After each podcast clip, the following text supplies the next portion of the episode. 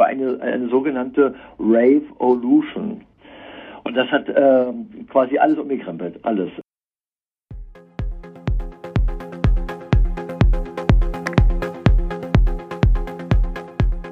Love Parade 2010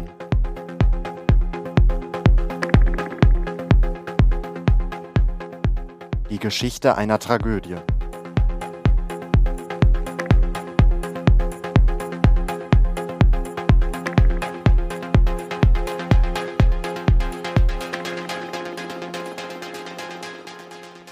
Als 1989 die Love Parade zum ersten Mal in Berlin stattfand, haben gerade mal 150 Menschen daran teilgenommen. Initiiert hatte sie der Techno-DJ Dr. Motte. Mit bürgerlichem Namen Matthias Röing. Wenige Jahre später ist die Love Parade zu einem Publikumsmagneten für RaverInnen aus aller Welt geworden. Zu Hochzeiten Ende der 90er Jahre sollen bis zu 1,5 Millionen Menschen an dem Event teilgenommen haben. Berlin und die Love Parade, das gehörte einfach zusammen. Doch Anfang der 2000er Jahre geriet die Love Parade Berlin GmbH in finanzielle Schwierigkeiten. 2006 ist sie verkauft worden und im Jahr darauf ins Ruhrgebiet umgezogen. Da findet sie auch erstmal statt. Erst in Essen, dann in Dortmund. 2009 hätte die Stadt Bochum die Love Parade ausrichten sollen. Aber die sagt das Event kurzfristig ab. Wir werden in dieser Folge erfahren, warum das so war. Wir werden auch erfahren, dass im Nachhinein herauskam, dass in Essen und Dortmund nicht alles rund lief. Und wir werden erfahren, dass es vor der Love Parade in Duisburg ernstzunehmende Sicherheitsbedenken gegeben hat. Nur hat sie niemand ernst genommen. Zuerst aber sprechen wir mit Dr. Motte. Hallo. Wir wollen wissen, wie kam es überhaupt dazu, dass die Love Parade von Berlin ins Ruhrgebiet geholt wurde? Warum wurde die Marke 2006 an Rainer Schaller, dem Betreiber der Fitnesskette McFit, verkauft? Wie hat sich die Love Parade seitdem verändert? Und wieso sind so viele, vor allem junge Menschen, von Techno fasziniert? Aber eins nach dem anderen. Geht's euch gut? Ja, ja. Und selbst?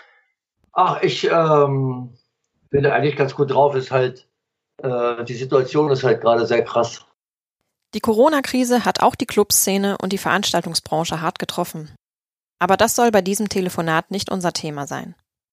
Als allererstes würde ich ganz gern einmal kurz die Frage klären, ähm, wie wir dich denn nennen dürfen. Also nennen ja, einfach wir dich Motte. Einfach Motte, ne?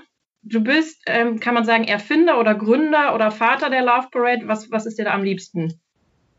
Ach, das ist mir eigentlich ziemlich schnuppe. Ähm, äh, ich würde mal sagen Erfinder und Initiator und am mhm. Ende dann könnte man natürlich auch sagen Vater der Love Parade. Das ist das, was die Leute dann da, daraus machen. Die Internetverbindung für einen Videocall ist leider zu schlecht. Wir switchen doch aufs Telefon um. Motte erzählt uns, wie das Wesen der Love Parade so war, was seine Idee hinter der Techno-Parade war.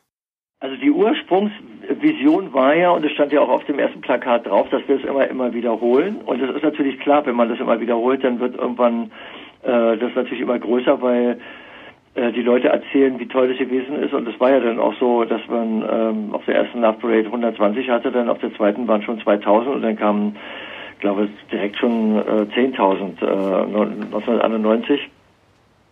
Und es war absehbar, dass das so weiter wächst. Und äh, die Vision war ja, dass man natürlich äh, andere dann auch inspiriert, äh, in anderen Ländern ebenfalls äh, in ihren Städten dann auch Paraden zu machen, dass man dann irgendwann in allen Ländern Paraden haben wird und dass am Ende alle Menschen auf diesen Paraden tanzen werden und äh, entdecken werden, dass wir alle eigentlich eine alle große tanzende Familie sind und deshalb äh, von ganz alleine die Menschen darauf kommen, dass wir äh, die Menschen auf diesem Planeten sind und eine große Familie der Menschen auf diesem Planeten sind und dann wird ganz einfach äh, Weltfrieden entstehen. War eigentlich so die Idee, dass man nicht jetzt sagt, wir müssen das tun, sondern dass wir einfach zusammenkommen, tanzenderweise und uns respektieren und uns äh, auch ähm, alle entdecken, ja.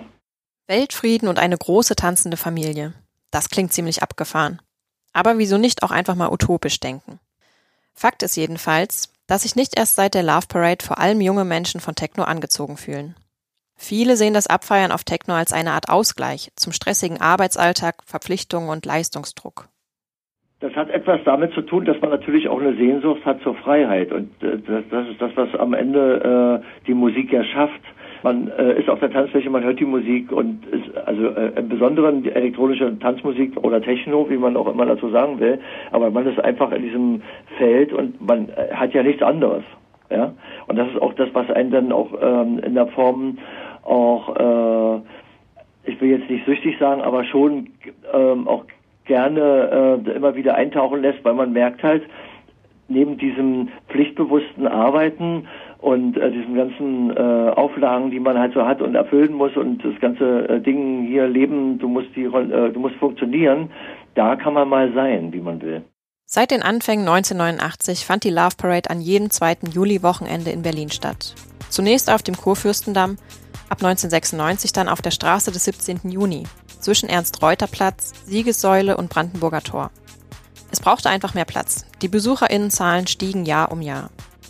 1996 sollen etwa 600.000 Menschen auf der Parade gewesen sein. Angemeldet waren die ersten Parades als politische Demonstrationen. Friede, Freude, Eierkuchen, so das Motto. Die Macherinnen haben auf ihre Art und Weise für Abrüstung, Völkerverständigung und eine gerechte Verteilung von Nahrungsmitteln demonstriert. 2001 aber wurde der Love Parade der Status einer Demonstration wieder aberkannt. Oder, wie Motte es ausdrückt, es gab leider ähm, in Berlin äh, gelangweilte Gelangweilte, die alle ein bisschen älter waren, die die Love Parade gehasst haben und die wollten uns eins auswischen und haben sie auch gemacht. Und zwar äh, äußerst extrem. Und äh, die haben dann nämlich eine Demonstration auf unserer Strecke an unserem Tag angemeldet. Und als wir dann die Love Parade äh, angemeldet haben, dann äh, meinte der Innensenator und die Versammlungsbehörde in Berlin, du, ihr könnt ja gar nicht demonstrieren, da gibt es schon eine Demonstration. Die VeranstalterInnen der Love Parade klagen dagegen, bis vors Bundesverfassungsgericht. Aber es blieb bei der Aberkennung des Demonstrationsstatus. Das hatte zur Folge, dass sie für die Reinigung und die Sicherheit der Teilnehmenden selbst aufkommen müssen. Und immer mehr Sponsoren ziehen sich zurück. Die Love Parade Berlin GmbH macht Schulden. 2004 und 2005 muss die Parade deshalb ausfallen. Irgendwann stehen die Gesellschafter finanziell so sehr unter Druck, dass ein neuer Investor für die Marke Love Parade gefunden werden soll. Es ist schließlich der Betreiber der Fitnesskette McFit, Rainer Schaller, der die Marke Love Parade kauft. Hat sich denn deiner Ansicht nach durch die Übernahme von Rainer Schaller die Love Parade dann nochmal groß verändert? Und wenn ja, wie? Der Rainer Schaller hat das halt benutzt. Der hat ja äh, von der elektronischen Tanzmusikkultur keine Ahnung gehabt und hat es auch bis heute nicht, sondern worum es ihm ging, war am Ende eine, eine Parade zu machen, um letztendlich oder eine Veranstaltung zu machen, die letztendlich als Werbeveranstaltung für seine Fitnesskette funktioniert. Es ging dann nur noch um Marketing. Es ging nicht mehr um äh, äh, elektronische Tanzmusik. Es ging nicht mehr um äh, einen Weg zu beschreiten, der am Ende äh, Frieden zwischen den Menschen hervorbringt, dass mhm. Menschen glücklich macht. Das zeigt, was haben wir für eine Kultur, ja, die ganze Vielfalt. Darum ging es überhaupt gar nicht.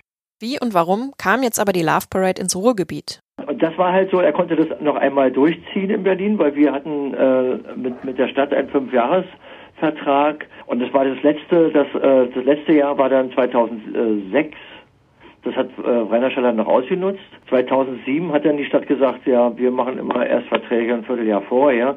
Und es war ihm dann zu unsicher, deshalb ist er dann äh, quasi an der Öffentlichkeit gesagt, er sucht jetzt ähm, einen neuen Ort. Und dann hat das Ruhrgebiet gesagt, wir nehmen euch mit Großhand. Am 25. August 2007 macht Essen den Anfang. Es sollen Dortmund, Bochum, Duisburg und Gelsenkirchen folgen. Das war damals ein Vertrag über fünf Jahre, stand also fest, äh, wann, in welchem Jahr, in welcher Stadt die Love Parade stattfinden soll. Äh, das Ruhrgebiet hat das so von Anfang an gesehen als ein Imagegewinn, junge Leute hier hinzubekommen, auch durchaus zahlungskräftige. Das heißt, die Stadtverwaltung hat ein Interesse daran, dass das kommt. Annika Fischer ist Reporterin bei der Westdeutschen Allgemeinen Zeitung in Essen. 2007 hat sie von der Love Parade in Essen berichtet. Und das war eine riesige Veranstaltung. Und äh, ich war dabei. Es war, war eine schöne Veranstaltung, muss ich wirklich sagen. Schönes Wetter, feiernde Menschen, wie man sich das so vorstellt. Was wir hinterher berichtet haben, war auch, dass es abends am Bahnhof ziemlich eng geworden ist und dass sie den mehrfach sperren mussten und äh, die Leute sind aber irgendwie alle nach Hause gekommen und am Ende war es eine Erfolgsgeschichte und also hat sich Dortmund auch gefreut und Dortmund hat das dann sogar möglich gemacht. Ich glaube zum ersten Mal in der Stadtgeschichte, dass die B1 gesperrt wurde. Das war dann auch ein Riesending das, glaube ich, auch viele Leute noch gezogen hat, die sich vielleicht für die Love Parade gar nicht so sehr interessiert haben. Aber eine Bundesstraße zu sperren, komplett sechs Spuren, war natürlich eine Hausnummer. Das war auch ein Julitag, an dem es ziemlich heiß war. Es gab zwischendurch aber immer ganz starke Regengüsse. Und das war für die Veranstalter und für die Polizei auch schon damals ein Problem, weil natürlich die Leute immer versuchen, sich unter, unterzustellen. Ist aber alles irgendwie gut gelaufen. Was ich da mitbekommen habe, war, dass die Bahnstrecken zum Teil gesperrt waren, weil äh, die Leute auf die Gleise gelaufen sind, schon in Essen. Da kamen Leute, die in Dortmund verabredet waren, gar nicht erst an. Und auch da war dann wieder die Situation, obwohl Dortmund auch mehrere Stadtteilbahnhöfe hat, dass die Leute abends schlecht wieder wegkamen. Bahnhof wurde wieder gesperrt, staute sich vorm Bahnhof. Das war das, was man mitbekommen hat und worüber auch berichtet worden ist. Dass die Polizei da brenzlige Situationen gesehen hat, das haben wir damals alles nicht gewusst. Offenbar gibt es da mehrere Dinge, die bewusst im Unklaren gehalten werden. Nicht nur von Seiten der Polizei während der Love Parades im Ruhrgebiet, sondern auch von Seiten des Veranstalters und der städtischen Behörden. Ja, da sind wir auch, äh, auch als Presse äh, offensichtlich über Jahre verarscht worden, wenn ich das mal so sagen darf. Also es hieß immer äh, von den Love Parades auch im Ruhrgebiet, dass da über eine Million Besucher hinkommen würden und auch hingekommen seien. Deswegen gab es auch unter anderem den Ärger in Bochum, weil es damals hieß, äh, dass diese Love Parade Besucher ungefähr 95 Millionen Euro ausgeben würden in der Stadt, die Bochum ja natürlich dadurch entgangen sind. Darauf hat auch Duisburg gehofft. Ähm, diese Zahlen sind zumindest bei der Stadt Duisburg bekannt gewesen, die wahren Zahlen, denn das wurde im Prozess deutlich, die lagen als Verschlusssache im Tresor. Es war bekannt, dass diese Besucherzahlen nicht stimmen, dass sie nie gestimmt haben und dass sie auch in Duisburg nicht stimmen würden. Und darauf sind ja dann auch diese Berechnungen gestützt worden der Besucherzahlen, die da zu bestimmten Zeiten durch bestimmte Engstellen kommen. Da haben die dann hinter vorgehaltener Hand immer gesagt, das sind ja gar nicht so viele. Sie können ja rechnen mit so und so vielen und dann passt das schon wieder. In Essen und Dortmund hat es bei den Love Parades also brenzlige Situationen gegeben. Und das, obwohl deutlich weniger BesucherInnen vor Ort waren als angekündigt.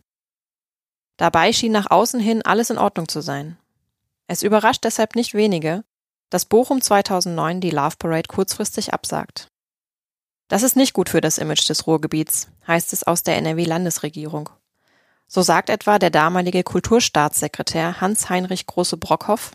Ich hoffe nicht, dass nun auch noch die Love Parade 2010 ausfällt. Zumindest die muss jetzt stattfinden. Ich bin zwar kein persönlicher Fan dieser Veranstaltung, doch die Love Parade hat allen international gezeigt, dass sich das Ruhrgebiet fürs Neue, Moderne und Ungewöhnliche öffnet. Das war ein tolles Signal.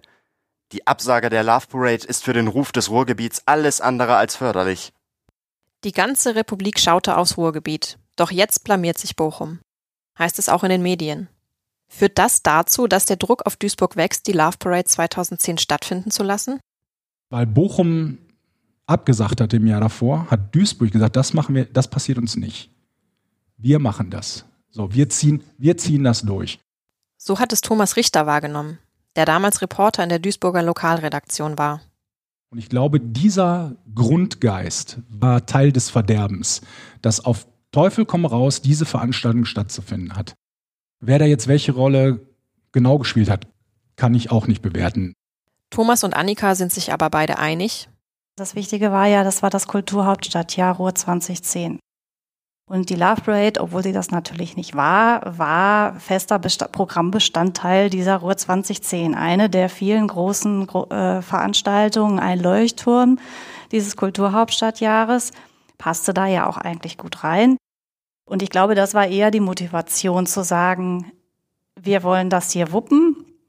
Vielleicht nicht so sehr der Stadt, aber eben auch aller Kräfte, die dahinter standen. Ruhr 2010 selbst, äh, all die Befürworter und Kräfte der Ruhrmetropole, Landesregierung auch, alle, die dahinter standen, die hinter Ruhr 2010 standen, wollten eben auch diese Veranstaltung.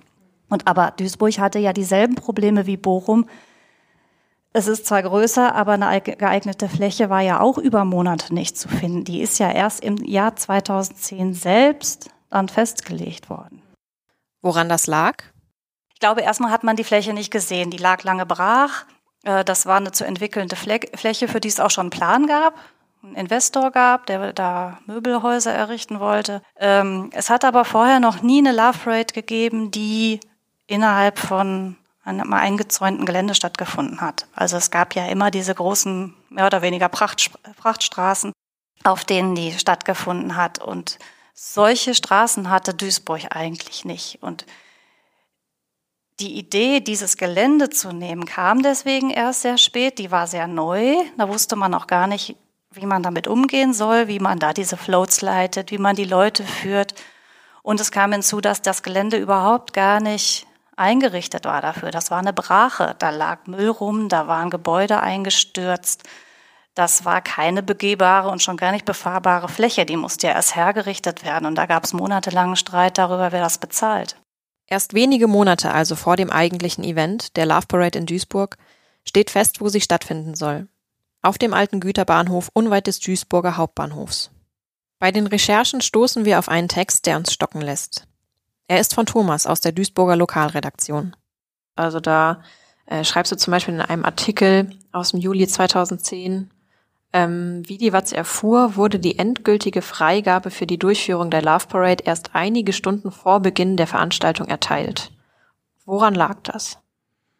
Ja, das lag daran, dass alles auf letzte Kante äh, erledigt wurde. Die finale Begehung hat am Veranstaltungstag stattgefunden mit dem zuständigen Bauamt. Und ähm, als Außenstehender kann man da wirklich nur den Kopf schütteln, wenn man weiß, das ist eine Veranstaltung, zu der Hunderttausende, sagen wir es mal so, Menschen erwartet werden, dann äh, habe ich eigentlich die blauäugige Vorstellung, dass das Gelände dann mindestens äh, einige Tage vorher komplett fertiggestellt ist, komplett äh, abgenommen ist, technisch überprüft ist. Aber es hat, wie gesagt, wenige Stunden vor Öffnung der Tore gedauert, bis dann auch das grüne Licht gegeben wurde.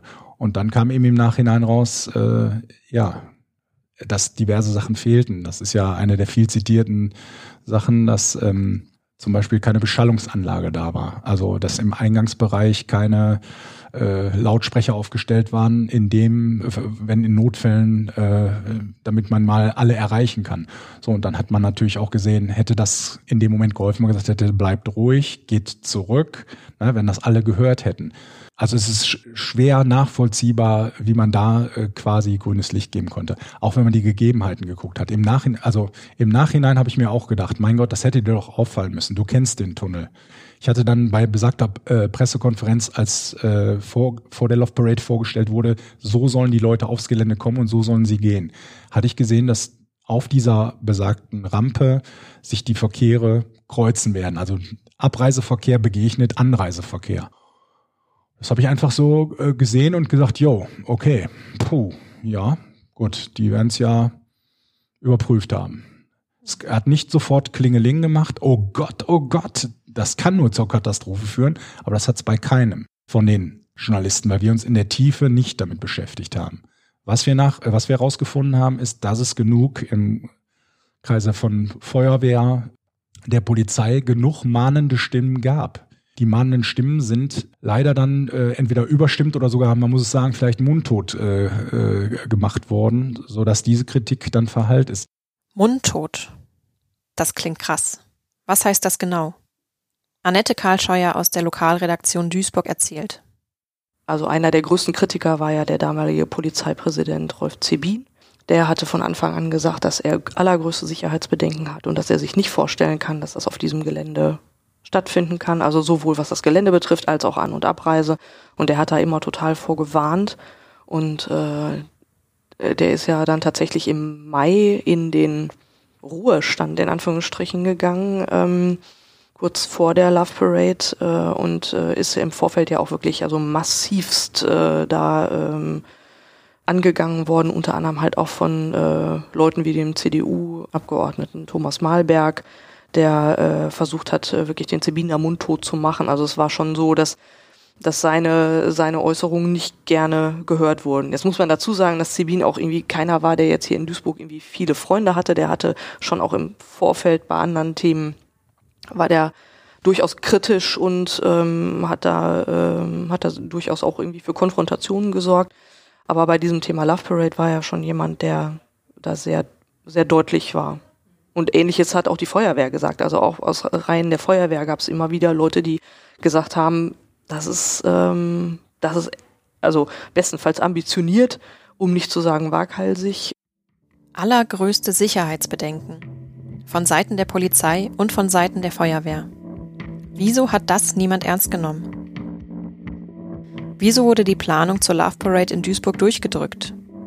Hätte ein Reagieren auf die Kritik irgendetwas verhindern können?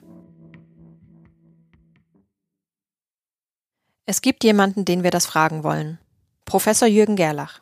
Er hat sich so intensiv mit der Love Parade 2010 auseinandergesetzt wie sonst niemand. Das wagen wir jetzt einfach mal zu behaupten. Ein 3800 Seiten starkes Gutachten für den Love Parade Prozess spricht dafür sich. Wir vereinbaren einen Termin mit ihm.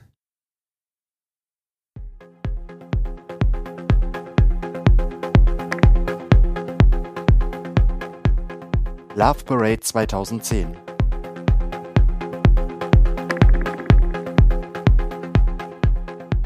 Die Geschichte einer Tragödie.